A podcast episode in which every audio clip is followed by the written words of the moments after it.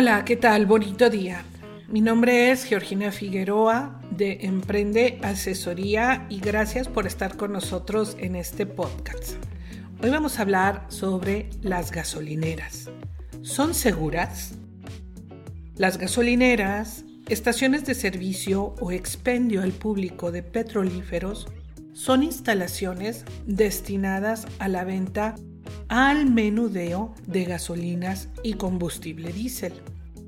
Tienen muchos años operando en nuestro país. Desde 1992 inicia la franquicia Pemex, en la cual se establecen cuatro premisas fundamentales en el manejo de las gasolinas y el combustible diésel. Estas son seguridad, ecología, calidad y servicio.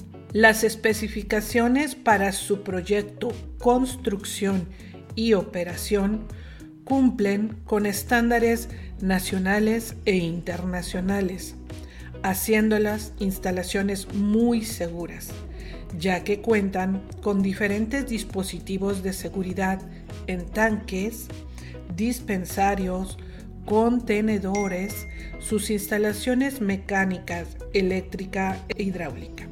A partir del 2016, con la reforma energética, se publica en el Diario Oficial de la Federación la NOM 005 ACEA 2016, que indica todo lo que deben cumplir las gasolineras desde el diseño, construcción, operación y mantenimiento, inclusive abandono del sitio. También se permite a partir de este año la venta con otras marcas nacionales y extranjeras de los combustibles que ahí se comercializan. El adecuado funcionamiento de ellas lo supervisa la ASEA.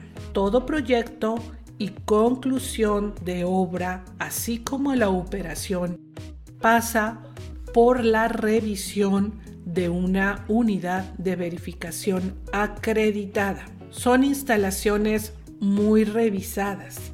No les tengas miedo, ya que además cuentan con un análisis de riesgos que considera diversos escenarios así como un protocolo de respuesta a emergencia y una serie de procedimientos que se vigilan para el cumplimiento de actividades operativas de seguridad, de cuidado del medio ambiente, entre otros. Con esto también garantizan la calidad y la entrega del volumen del producto que se comercializa. Conoce las normas y todo el sustento legal y técnico de las gasolineras.